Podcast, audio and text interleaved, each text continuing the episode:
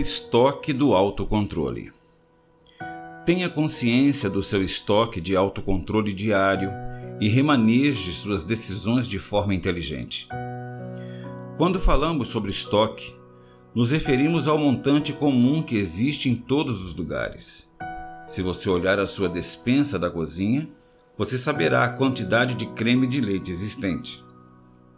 O estoque funciona basicamente assim: saldo anterior, acrescentando o que foi adquirido, diminuindo o que foi utilizado, só então teremos o saldo, o também chamado estoque final. Você pode fazer essa analogia com o estoque de qualquer produto, como no exemplo do creme de leite.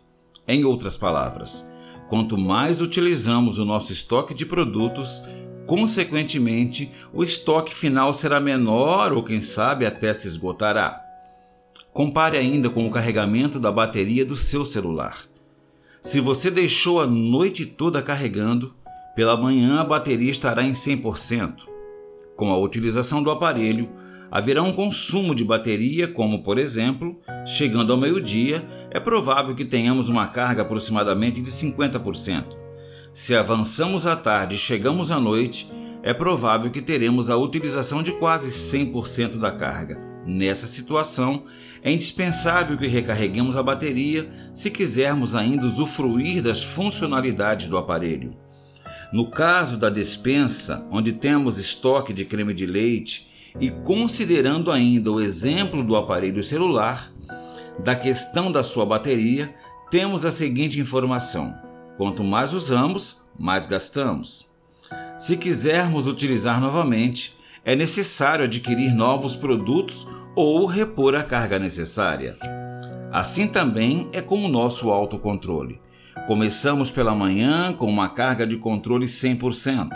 Na hora do almoço, essa carga é reduzida para 50% e à noite, a uma carga de quase 0%. O que isso quer dizer? Que devemos organizar a nossa forma de trabalhar, pensar e decidir para que estejamos em consonância com o estoque de autocontrole. Decisões mais complexas e de difícil solução devemos remanejá-las para o período da manhã.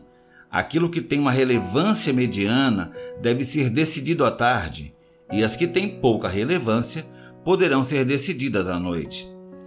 Caso realize reuniões o dia todo, é provável colocar as reuniões complexas pela manhã e as menos complexas à tarde. Um detalhe muito importante é o seguinte: não gaste o seu autocontrole com questões irrelevantes e sem valor. Com o autocontrole é uma energia esgotável. É necessário que readequemos a nossa forma de trabalhar e de decidir, considerando o estoque de autocontrole. Agindo assim, é provável que teremos as decisões mais assertivas para a nossa vida, para a nossa família, para o nosso trabalho e para os nossos relacionamentos. No site da Super Interessante, temos a seguinte conclusão de uma pesquisa: se o professor Baumeister estiver certo e o nosso autocontrole for limitado, eis aí a primeira técnica para melhorar seu desempenho. Bastaria aprender a gastá-lo o mínimo possível no dia a dia para poder lançar mão dele no que realmente importa. Por isso, use-o com parcimônia.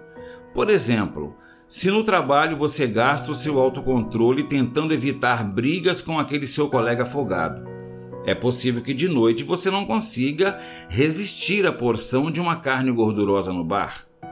Você simplesmente gastou toda a disciplina que tinha disponível. O interessante é saber que todos os dias podemos renovar a nossa carga de autocontrole desde que tenhamos um descanso e uma mente equilibrada. Descanse e renove as suas energias. Foque no presente e isso facilitará as questões conflitantes. Descanse e reponha as suas baterias todos os dias. Vale a ressalva de que, se treinarmos a nossa mente, podemos aperfeiçoar o nosso controle, fazendo com que ela tenha domínio em todos os períodos e momentos da nossa vida, e com motivação não deixará que diminuamos ou esgotemos o autocontrole. Saiba utilizar o seu autocontrole com questões relevantes e importantes. Não se envolva com questões pequenas, as quais desgastam a nossa energia. Aprenda a relaxar e a descansar, porque assim você terá um novo estoque de autocontrole todas as manhãs. Do livro Autocontrole, autor Francisney Liberato, narração Fernando Dávila.